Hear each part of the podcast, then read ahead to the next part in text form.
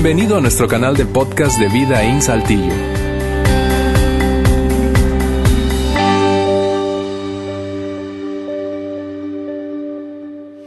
Bien, gracias por acompañarnos hoy aquí en Vida In. Si es tu primera vez aquí con nosotros, especialmente si es tu primera vez, eh, gracias por darte la oportunidad de eh, acompañarnos hoy domingo aquí en nuestra iglesia. Igual si nos sintonizas a través de nuestra transmisión o estás escuchando este podcast después de que ya ocurrió nuestra reunión, gracias por darte el tiempo. Es un honor para nosotros llegar a ti a través de este medio.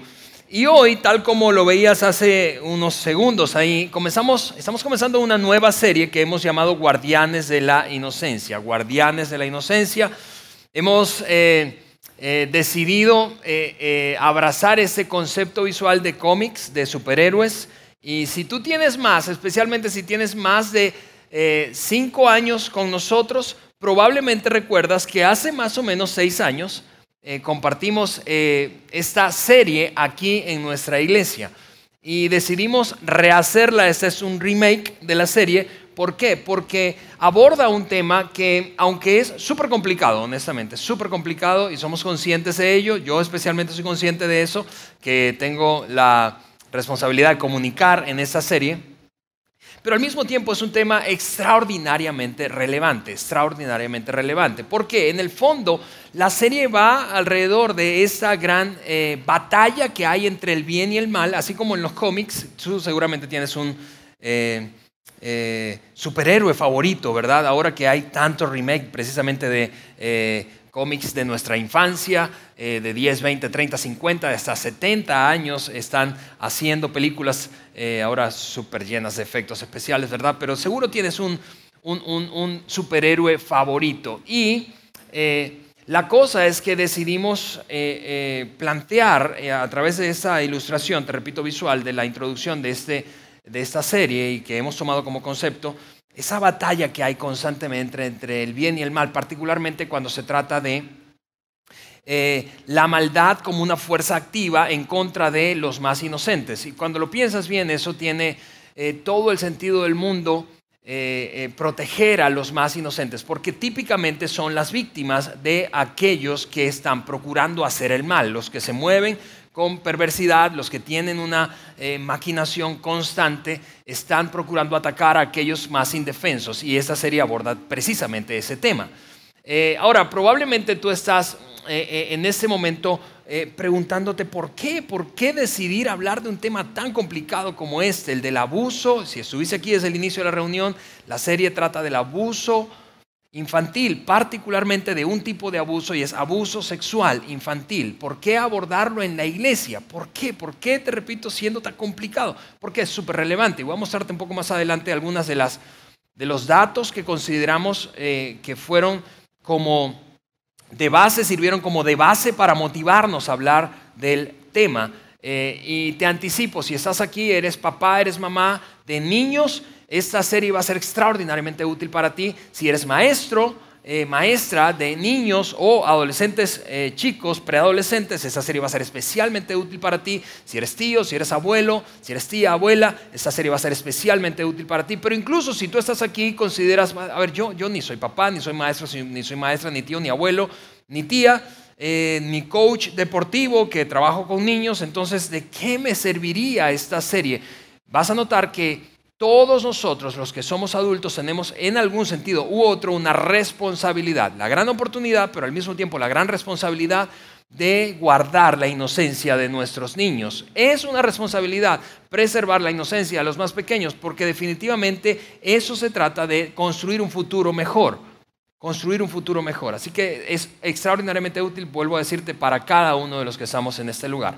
Déjame hacer una pausa y un paréntesis rápidamente para decirte, si, estás, si tu hijo chico está aquí, cuando digo chico o chica menos de 12 años, yo quiero que consideres eh, o reconsideres la idea de que esté ahora mismo en el auditorio. Tenemos ambientes en donde pueden disfrutar mucho más porque vamos a hablar de temas explícitos y, que, queremos advertirlo porque eh, aun cuando puede que pases, eh, esté aquí inadvertidamente, eh, necesito aclarártelo de una vez. Así que si está tu hijo menos de 12 o tu hija de menos de 12 aquí contigo, creo que deberías reconsiderar el hecho que te acompañe durante esta conversación. Em, eh, de cualquier manera hay, vuelvo a decirte, ambientes preparados que van a disfrutar muchísimo más ellos y ellas. Bien, esta es una frase con la que quiero comenzar y quiero poner en tu mente, hablando de esa batalla que hay entre la maldad y, como, y que funciona como una fuerza activa. La maldad es una, precisamente una fuerza activa, no es pasiva. La maldad no está sentada en una hamaca o acostada en una hamaca esperando a ver qué pasa. No, la maldad es una fuerza activa.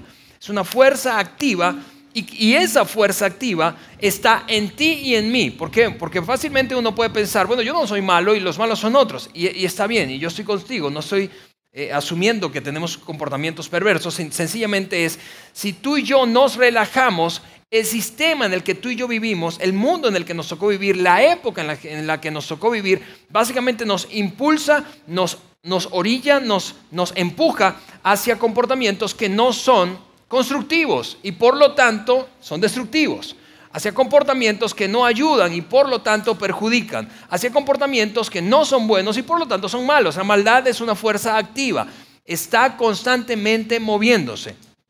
Y por lo tanto, si tú, tú y yo no hacemos algo intencional en contra de la maldad, la maldad nos invadirá. Invadirá tu vida, invadirá la mía, invadirá la vida de, quienes ama, de aquellos a quienes amamos, invadirá la vida de nuestros hijos, invadirá la vida de nuestros familiares, amigos, de nuestros ambientes de trabajo, invadirá nuestras iglesias. Y, mira, es, es, yo sé que es en algún sentido hasta un poco arriesgado abordar el tema precisamente dentro de una iglesia cuando hoy, como nunca antes, en el mundo, en general, pero hablando en particular de nuestro país, la iglesia está siendo señalada y hay hoy representantes eclesiásticos condenados por pederastia o abuso sexual infantil en nuestro país. En nuestro estado, hace dos semanas, lanzaron una sentencia de un sacerdote que tú y yo probablemente ya leímos en la noticia. Incluso algunos de ustedes incluso llegaron a conocerlo. Hablo del Padre Meño y lo menciono abiertamente porque es una noticia pública. En Guanajuato acaban de, hace un par de meses, de sentenciar a 70 años de prisión a un padre que violentó sexualmente a múltiples víctimas en un seminario a lo largo de su carrera ministerial. Es un tema complicado, yo lo entiendo. Sin embargo, si no hacemos algo intencionalmente, la maldad continuará su avance y por lo tanto seguirá haciéndonos daño, a ti, a mí y a los nuestros. Especialmente, vuelvo a decir, a aquellos que son más débiles. Hablo de los niños, las niñas y los preadolescentes. Así que pensando en, ese concepto visual, yo quiero que eh, eh, repasar algo obvio que seguramente te has dado cuenta mientras tú ves cómics o eh, películas ahora de Marvel, del universo Marvel o de DC Comics, en fin. Eh, seguro has notado que cada héroe tiene una historia que precisamente lo, lo ha influenciado para convertirse en quien se convierte eventualmente en un héroe. Cada héroe entonces vive cosas a lo largo de su vida que lo llevan y lo impulsan a convertirse en el héroe que llega a ser. Pero eso también es cierto para los villanos. Los villanos viven experiencias típicamente mientras van desarrollándose que llevan y los impulsan a convertirse en el tipo de persona malvada, perversa que llegan a convertirse.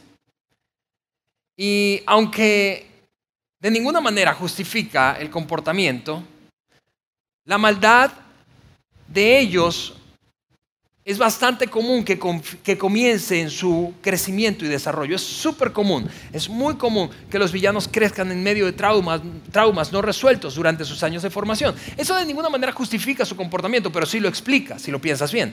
No justifica el comportamiento perverso, pero sí lo explica. Explica por qué entonces algunos eh, eh, villanos, gente perversa, empieza a comportarse como se comporta, porque típicamente fueron ellos víctimas de traumas mientras crecían y se desarrollaban. Eso es cierto en los cómics y es cierto en la vida real. Es, cierto en los cómics y es cierto en la vida real. Es cierto en las películas y es cierto en la vida real. Todo aquel que hiere, que hace daño, es típicamente o fue típicamente herido mientras crecía. Todo el que hiere ha sido herido en el pasado.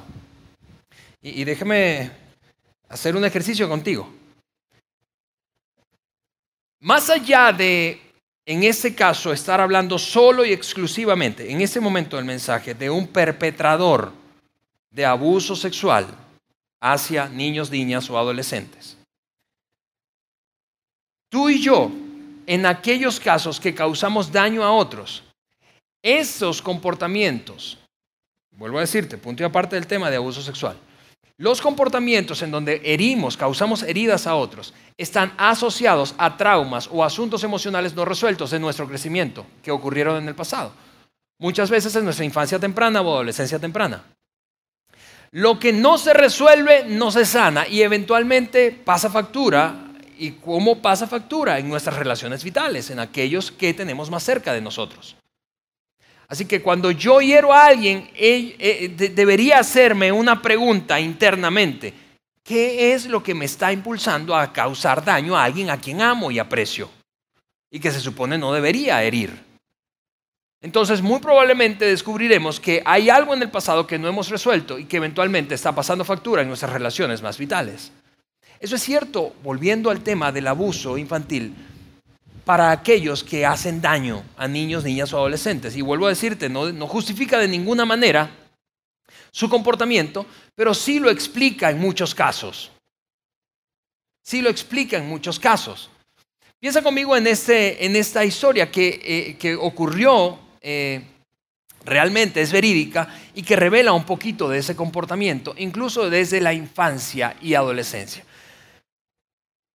Escuché y supe de una, de una experiencia vivida en un orfanato, en la que uno de los adolescentes que había crecido, pasado algún tiempo allí en el orfanato, estaba presente en una ocasión en la que se le hizo un homenaje a uno de los principales benefactores financieros del orfanato, es decir, un donador constante, recurrente, que fue allá para ser homenajeado y básicamente para mostrarle agradecimiento por todo lo que había dado y había hecho para que el orfanato funcionara bien. Y ahí están todos los niños, niñas y algunos preadolescentes, incluido este chico, eh, escuchando, en este caso era un orfanato católico, y escuchando a un sacerdote agradecer públicamente ahí delante de todos esos chicos y chicas que vivían en esa casa hogar a ese benefactor. Y entonces eh, eh, él eventualmente le pide que pase al frente y ahí le entregan una, un reconocimiento tangible, ¿verdad? Una placa. Y cuando eso está ocurriendo, se levanta violentamente este adolescente y le da una patada en el trasero al benefactor. Imagina cómo se puso el ambiente, todo el mundo estaba, ¿qué va a pasar? ¿Qué va a pasar? Así que el sacerdote, cuando ve que esto ocurre, se quita su, su cinturón y está entonces todo el mundo esperando que azote a este muchacho. El muchacho, por su parte, al ver que él, eh, eh, el sacerdote, se está quitando su cinto, está anticipando que ahí viene bronca y viene la golpiza, ¿verdad? Y se va a poner más violento. Así que él se pone a la defensiva, todavía más, una postura más defensiva, agresiva. Y entonces el sacerdote, luego de quitarse el cinto, se lo entrega a este muchacho y le dice, golpéame. Ese chico ahora está un poco aturdido pensando qué hacer, está rojo de la ira. Y toma el, cinto y azota varias veces al sacerdote. Todos están asombrados de lo que está pasando. Y una vez que termina de azotarlo, entonces ya cansado de darle varios azotes con ese cinturón, el sacerdote lo abraza y ese chico prorrumpe en llanto y empieza a llorar y no puede parar de llorar, es, es, gemido y gemido. Y él entonces le pregunta al oído, ¿quién te ha hecho tanto daño, hijo? ¿Quién te ha hecho tanto daño? A lo que ese muchacho termina diciéndole en medio de su llanto al sacerdote, mi padre me abusaba, mi padrastro me, me siguió abusando, un tío le hizo lo mismo. Y ya no sé cómo sacarme ese dolor y esta culpa de encima. Quienes hieren a otros típicamente han sido heridos. Y vuelvo a decirte, aunque eso no justifica el comportamiento, creo que es necesario al inicio de esa serie poner como parte del fundamento de nuestra conversación el hecho de que las heridas no resueltas pasan factura a lo largo de nuestra vida. Eso es cierto para ti y para mí. Y las heridas no resueltas típicamente pasan factura produciendo, generando mal, maldad y haciéndole daño a otros. Es porque te decía que esa serie es relevante para todos nosotros. Ahora, regresando al tema del abuso, yo puedo llenarte con un montón de información, honestamente, porque me dediqué a hacer una investigación de cómo estamos nosotros como país y cómo está nuestro estado cuando se trata de abuso sexual infantil, estadísticamente hablando. Y puedo llenarte un montón de información, pero voy a mostrarte tres, tres imágenes, bueno, cuatro, una última, que resumen bastante bien y creo que nos van a crear un sentido de urgencia cuando se trata de este tema. En nuestro país, y vas a ver algo de nuestro estado también. Esas imágenes fueron publicadas por un portal web y una revista conocida ampliamente en nuestro país llamada Animal Político. Probablemente has leído algo que ellos han publicado en su revista. Así que esa es la fuente. De hecho, las imágenes fueron posteadas en su sitio web y voy a mostrarte algunas de ellas, porque este tema es súper complicado pero relevante, tal como te decía. La primera de ellas es esto. Se estima que en México, amigos, se estima que en México hay un delito sexual cada minuto. Cada minuto. Un delito sexual cada minuto. Cada 16 minutos se denuncia un delito sexual.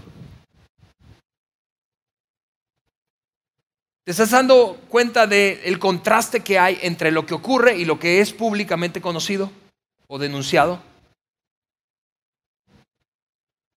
Que mientras cada 16 minutos se denuncia un delito, cada minuto ocurre un delito. Eso es, hay 15, 15 delitos sexuales que no se denuncian ni se hacen públicos nunca.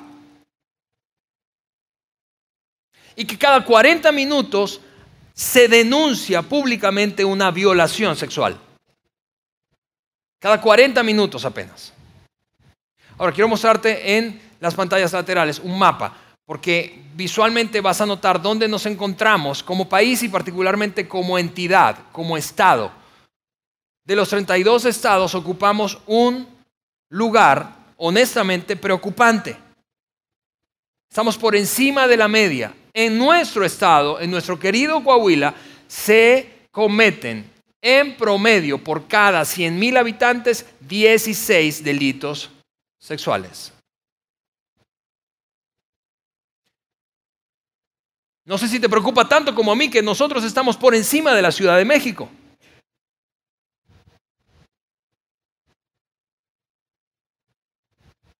Por encima de nuestra capital de la capital de nuestro país estamos.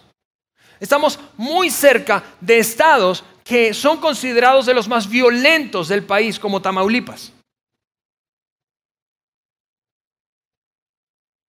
Entonces, aunque este tema es súper complicado, aunque este tema es muy tensionante, es demasiado relevante, porque lo que está ocurriendo básicamente es una bomba que nos está estallando en la cara y yo no sé si tú lo interpretas como yo.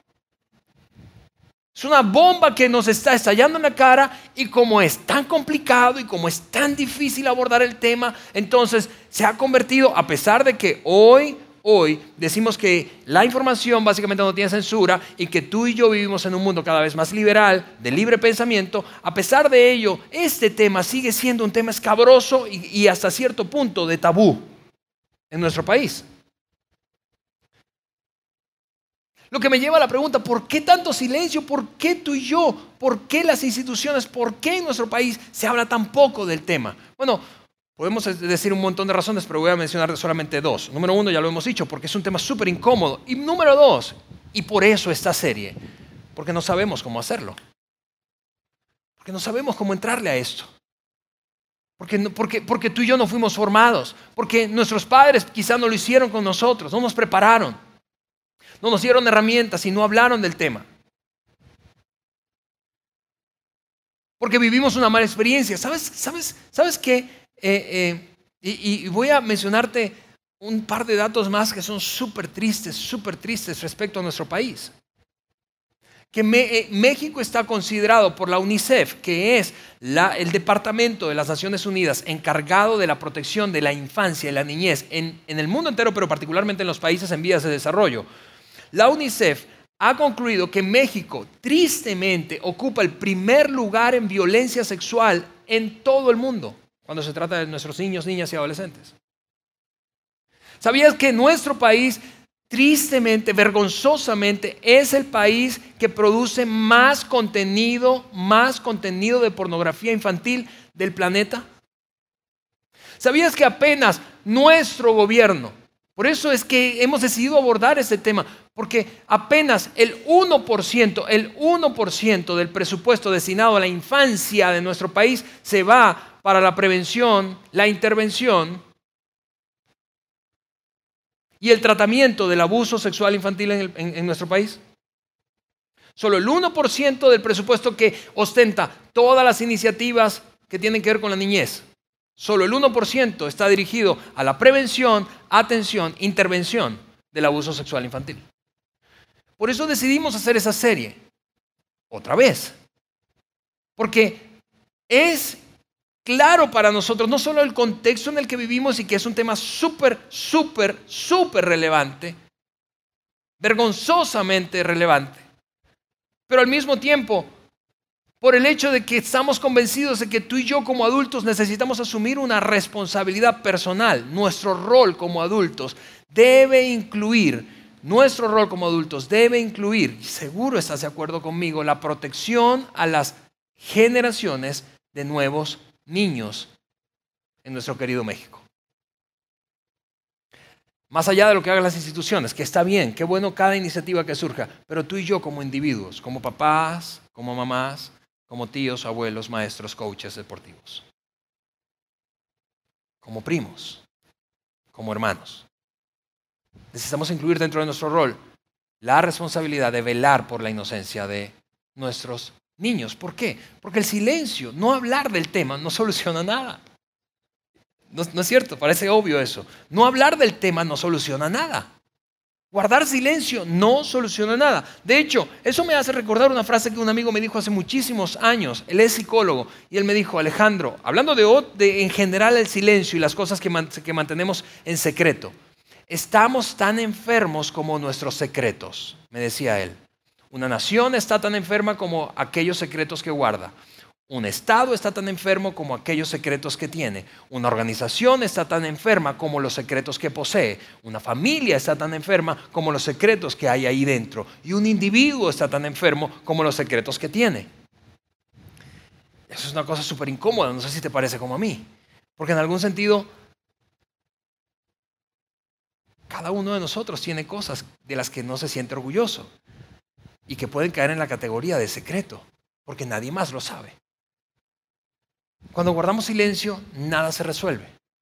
Nada se resuelve respecto a este tema ni a ningún otro.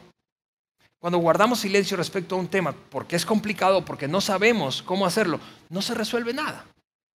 Estamos tan enfermos como nuestros secretos. La tendencia a evitar temas prohibidos no resuelve nada. Al contrario, es la transparencia, la transparencia apropiada a cada etapa de la vida de un individuo, en este caso, niños, preadolescentes, adolescentes. La transparencia es lo que crea un, ambiente de confianza.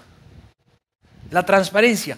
Y por eso hemos concluido la clave, la clave para enfrentar la maldad en esta área de la vida en particular, cuando se trata de la violencia y la violencia emocional y la violencia sexual en contra de los más pequeños, la clave está en la preparación.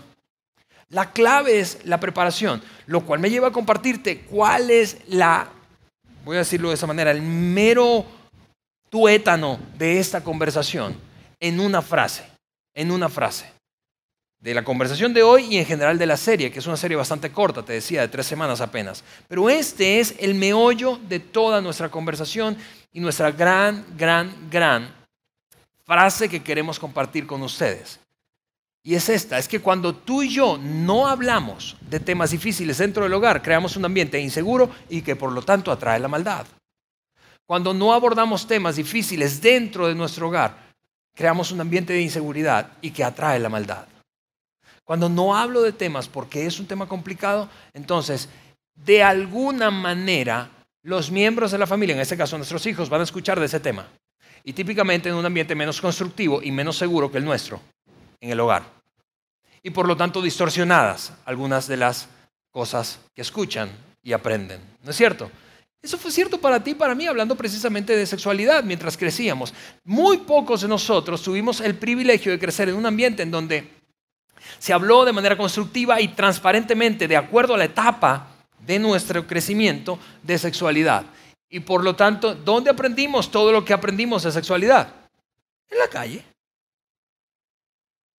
Y varias de esas cosas, y en muchos de nuestros casos, la mayoría de lo que aprendimos fue una verdad a medias o una distorsión. Pero como no se construyó un ambiente en casa suficientemente seguro como para hablar transparentemente de temas difíciles, entonces atraímos, nuestros padres sin quererlo, sin que fuera su plan, atrajeron la maldad a nuestra vida. Nuestra meta en la serie, queridos, es darnos, irnos de aquí con herramientas, herramientas. Queremos darte herramientas, herramientas para enfrentar la maldad, específicamente cuando se trata del abuso y la violencia sexual en contra de los más pequeños e inocentes. Y quizá algunos de los que están aquí, especialmente si tú tienes historia de iglesia, o, te consideras un seguidor de Jesús, probablemente te preguntes, a ver, pero, pero algo, hay algo que en la Biblia mencione, en la Biblia se menciona algo de este tema, hay algún lugar en donde, donde se mencione algo de ese tema, porque, y yo, y yo te entiendo, porque como seguidor de Jesús quieres de alguna manera echar mano de un argumento y fundamento bíblico respecto a esta conversación tan complicada. Ok, yo voy a compartirte en, este, en, los siguientes minutos un, un, un fragmento de una conversación que Jesús tuvo con algunos de los seguidores que tuvo mientras vivió en la tierra y que fue documentada por uno de sus biógrafos llamado Mateo.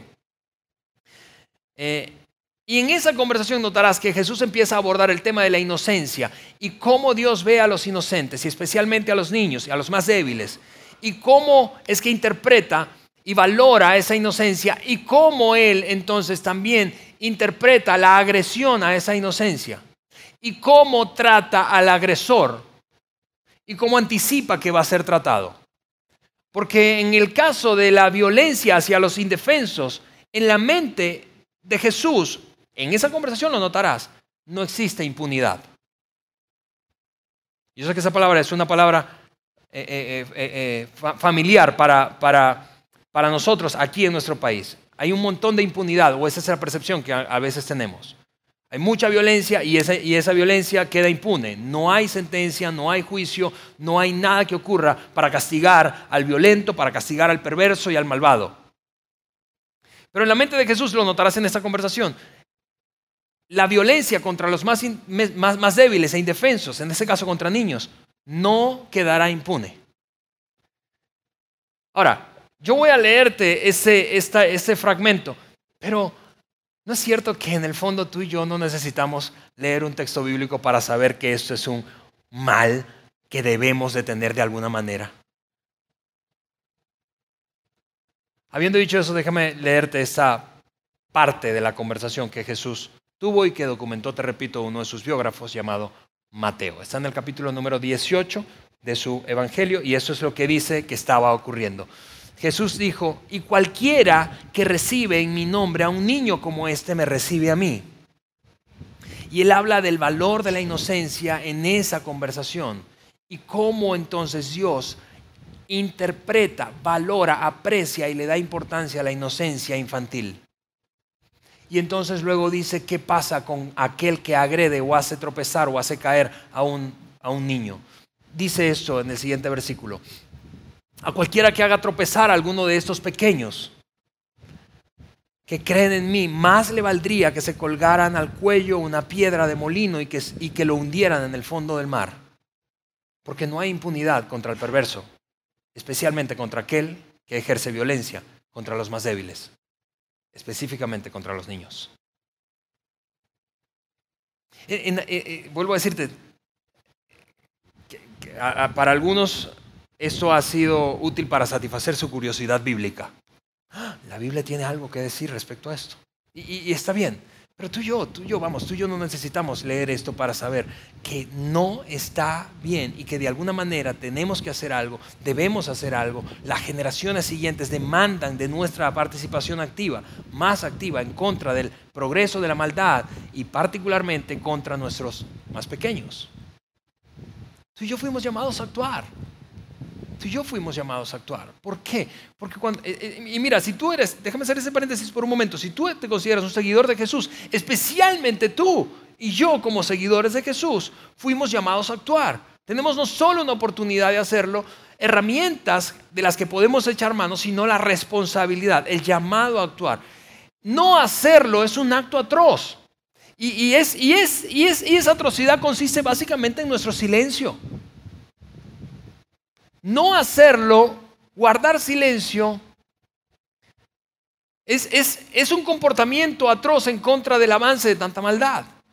Y mira, aunque te lo voy a repetir en, un momento más, eh, no estamos promoviendo un comportamiento del tipo activista. No queremos que salga, no queremos salir a las calles con banderas, ¿verdad? y hacer una marcha y protestar en contra de. No, no, no, estamos hablando de responsabilidad personal. Estamos hablando de responsabilidad personal, tu rol y el mío ante el avance de la maldad. Ahora, regresando al tema de, del abuso sexual infantil, yo quiero compartir algunos mitos que recientemente eh, publicó eh, precisamente la UNICEF en un estudio global acerca de, del abuso y del estado en el que está el mundo cuando se trata de abuso eh, infantil, particularmente de abuso sexual algunos mitos. Voy a compartirte seis nada más. UNICEF tiene eh, varios mitos más, pero creo que estos son bastante comunes y van a ser algunos de esos chocantes para seguramente algunos de nosotros. El primer mito dice que el abuso sexual infantil no es una, algunos creen, algunas creen, y eso es un mito generalizado, que el abuso sexual infantil no es una forma de maltrato tan grave como el maltrato físico. Eh, ¿Y eso atiende a qué? Porque tú puedes pensar, no, eso no es cierto. Claro, y yo estoy contigo, solo que en nuestra,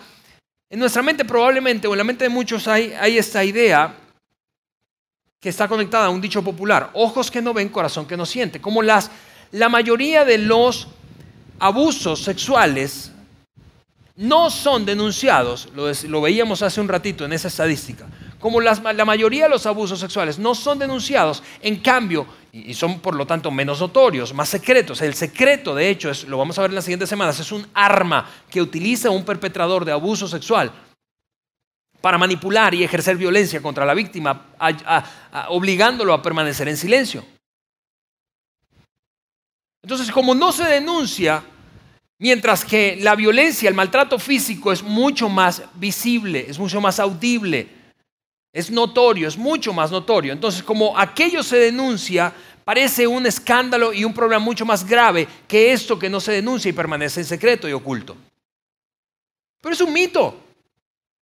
Quienes, ah, ¿sabías que hay una estadística que dice que en promedio, en promedio, uno de cada cuatro adultos uno de cada cuatro adultos confiesa haber vivido alguna, al menos una experiencia sexual negativa durante su infancia o adolescencia. Déjame repetirte eso. Uno de cada cuatro adultos, 25% de los adultos, confiesa haber vivido una mala experiencia sexual durante su crecimiento.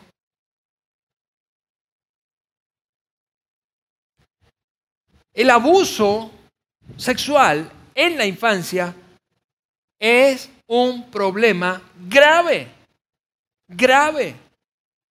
Solo que hemos llegado muchas veces a pensar que no es tan grave, que no, que no pasa tanto, que no me, va, no me va a tocar a mí ni a los míos, que pasa en otros estratos sociales. De hecho, hay otros otros mitos que quiero seguirte eh, compartiendo. Mito número dos, el abuso sexual, al igual que la violencia hacia la infancia, en todas sus formas es un problema de las clases sociales bajas. Es un mito eso. UNICEF dice, claro que las clases sociales bajas están probablemente en muchos casos más expuestas, tienen menos formación educativa, eh, y, al mismo tiempo están más expuestas al control. ¿Por qué? Porque ellos son atendidos típicamente en centros de no solo educativos, sino de salud públicos. Por lo que la salud pública está mucho más, mucho más eh, estadísticamente regulada. Un, un niño una niña que es abusado de un estrato social medio o alto, típicamente no acude a un centro, si es que se hace público, a un centro de atención de salud pública. Acude a un centro de salud privado. Y en los centros de salud privado no tiene por qué haber el control estadístico que hay en los centros de salud público. Y aunque pensamos que la falta de educación y los problemas intrafamiliares de otros tipos de violencia son mucho más propensos y, se, y ocurren mucho más en estratos bajos, lo mismo podría ocurrir en una familia muy educada en donde hay igual de violencia, solo que no es tan público. Los estratos sociales, cuando se trata de abuso social, no son un indicador de preponderancia, no ocurre más en uno o en otro. Y eso es un mito. El tercer mito, una, es una creencia equivocada, es que el abuso sexual hemos llegado a pensar que es un hecho raro, poco frecuente y que le ocurre a pocos niños. Lo veíamos en la estadística hace poco. Cada minuto en nuestro país se estima que hay una, un acto delictivo de violencia sexual. Cada minuto. Mito número cuatro. Los ofensores sexuales o los perpetradores son personas que sufren, es, es, un mito, de alguna patología o abusan sexualmente bajo los efectos del alcohol. ¿Sabías que aunque es cierto que el alcohol desinhibe y por lo tanto hace más difícil controlar los impulsos, no hay ningún indicador serio en ningún estudio reconocido en el mundo asociado al abuso sexual que diga que aquellos que consumen alcohol es más, están más propensos a abusar sexualmente de niños. Es indistinto. ¿Los perpetradores han consumido alcohol o no? Y eso no está vinculado con el abuso sexual. Ni tampoco una patología, es decir, una enfermedad física o mental, están asociados al cometimiento de violencia sexual contra niños, niñas o adolescentes. Quinto mito. El abuso sexual hay una creencia que dice que es cometido por personas extrañas a la víctima, lo cual cada vez es más conocido que es exactamente al contrario, porque el abuso sexual, a diferencia de una violación, el abuso sexual, a diferencia de una violación sexual, necesita ocurrir, es imprescindible, es así, es un modus operandi, necesita ocurrir en un contexto de confianza en donde el abusador, y lo veremos en, los próximos domingos de la serie, en donde el abusador gana confianza para que eventualmente la víctima relaje sus posturas defensivas. Es en contextos familiares donde más abuso sexual infantil eh, eh, se da. Una persona que vive en casa, padres, padrastros, una persona que es miembro de la familia o un amigo cercano a la familia. Otro mito que no escribí allí es, la idea de que los hombres básicamente son, no pueden, hombres, sexo masculino, no pueden controlar sus instintos sexuales. Lo cual básicamente es una idea equivocada debido a que atribuye la responsabilidad de lo que hace un hombre a alguien más, al contexto, a la biología o a otra persona. Es por eso que muchas veces has escuchado probablemente la idea de que los abusadores le atribuyen a los propios niños, niñas o adolescentes el hecho de que ellos se hayan acercado inapropiadamente de manera sexual a aquellos. ¿Por qué? Porque según este perpetrador de abuso, ellos se visten, actúan provocativamente.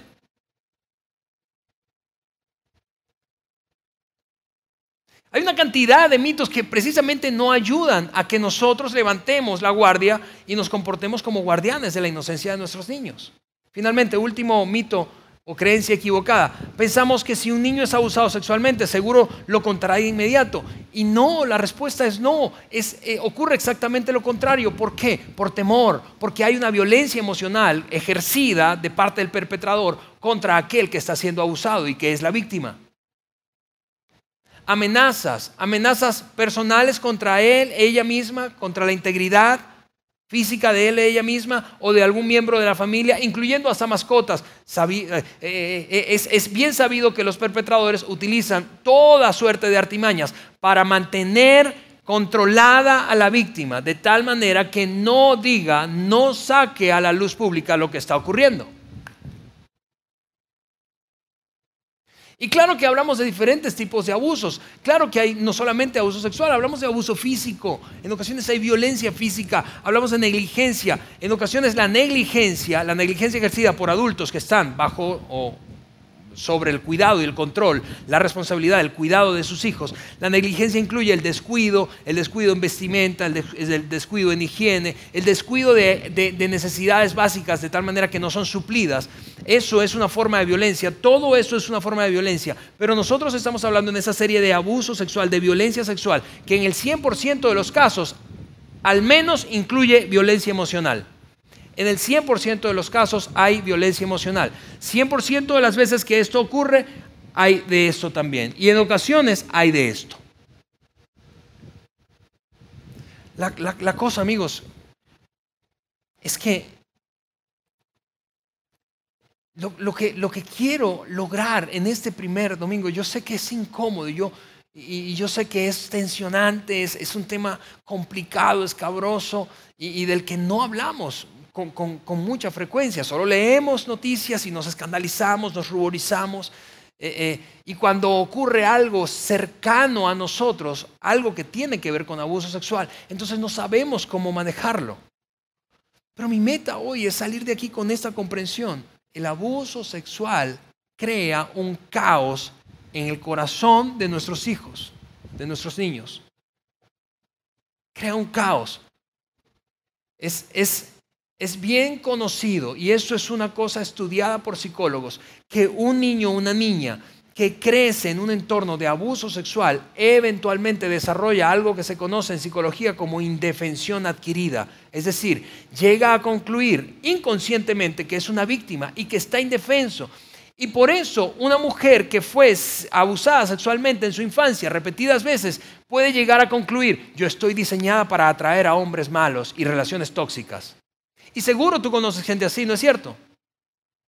Es bien sabido que estos que fueron abusados sexualmente, violentados durante su infancia o adolescencia temprana, caen en las manos de redes de tratas de personas. Porque han, han desarrollado una, una, una inconsciencia en, su inconsciente. Han desarrollado esta, este, esta, esta idea de que son y siempre serán víctimas de otros.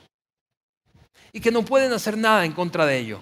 No pueden hacer nada en contra del más violento, del más fuerte, no pueden hacer nada en contra de quien, de quien les hace una oferta, no pueden hacer nada en contra de quien quiere violentarles sus derechos, no pueden hacer nada, eso se llama indefensión adquirida. Y vuelvo a decirte como hace un rato, puedes estar pensando incluso en este momento, si estás aquí, no eres papá, mamá, maestro, maestra, tío, abuelo, abuela, esa serie no es para mí. Pero pero claro que sí es para nosotros, porque todos estamos convencidos aquí en Vida en que todos tenemos un desafío, la oportunidad, pero también la responsabilidad de guardar la inocencia de nuestros hijos, de las nuevas generaciones de niños. No para convertirnos en activistas, no, no estamos llamando al activismo. No, no, no queremos decirte, hey, vamos a la calle a, protestar a los medios de comunicación. No, no, no, no, no se trata de eso, no somos ese tipo de iglesia. Somos una iglesia que está comprometida con velar por las siguientes generaciones y en este caso en particular por aquellos que pueden ser víctimas de la violencia emocional, física y sexual a manos de perpetradores, que como en el video intro son villanos. Cuando no hablamos de temas complicados, creamos un ambiente inseguro que atrae la maldad. Así que la pregunta para terminar hoy, para ti y para mí, es esta. ¿Estamos tú y yo hablando? ¿Estamos hablando de temas difíciles? ¿Realmente estamos hablando de temas difíciles dentro de nuestro hogar? Más allá de que tú hayas crecido en uno donde se habló o no se habló, más allá de que sepas cómo. Por eso estamos intentando, haciendo este esfuerzo de la serie. Porque queremos darte herramientas, queremos darte herramientas, queremos salir de aquí con herramientas para hablar de temas difíciles dentro de nuestro hogar. ¿Por qué? Porque cuando no hablamos de temas difíciles, creamos un ambiente inseguro que atrae la maldad.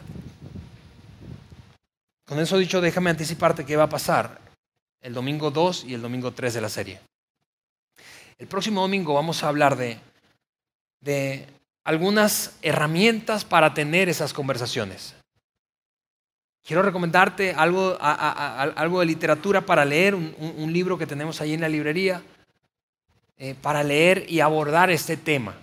De hecho, el título me encanta, lo hemos estado leyendo mi esposa y yo recientemente. El título del libro es Guía para padres cobardes que quieren hablar honestamente de sexo con sus hijos. ¿Cuántos caen en la categoría de padres cobardes como yo? Que es difícil hablar de sexo con nuestros hijos de manera honesta.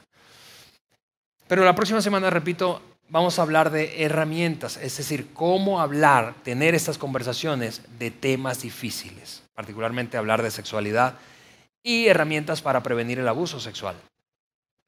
Y el tercer domingo vamos a hablar de cómo reaccionar ante la posibilidad de enterarnos, bien sea en nuestro círculo familiar, y Dios nos guarde a todos, pero de un abuso sexual o comportamientos sexuales inapropiados en tu familia o en tu círculo cercano. ¿Cómo reaccionar cuando se devela un comportamiento sexual abusivo? Con eso dicho, permíteme orar y vamos a terminar el día de hoy, ¿te parece? Y todos dicen, amén, terminemos ya esto, por favor. Señor, te damos gracias. Gracias porque, Dios mío, aunque, aunque es, claro que es un tema difícil, escabroso, Señor, claro que es un tema complicado. Tú estás más que interesado, Señor, en la inocencia, en proteger y cuidar la inocencia de los más pequeños. Y para aquellos que nos consideramos sus seguidores, esto, Señor, no solamente es, es una oportunidad, sino es una responsabilidad. Y queremos abrazar esa responsabilidad de manera personal, el rol, asumir el rol de guardar la inocencia de los más pequeños. Ayúdanos, Dios, danos sabiduría para saber qué hacer, herramientas a lo largo de nuestra conversación en la serie y el valor para hacerlo. En el nombre de Jesús. Amén. Gracias por haber escuchado este podcast de Vida en Saltillo. Si deseas escuchar estos mensajes en vivo, te invitamos a que nos acompañes todos los domingos a nuestro auditorio. Para más información sobre nuestra ubicación y horarios, entra a vidainslt.org o síguenos en nuestras redes sociales como Facebook, Twitter e Instagram. Nos vemos la próxima semana.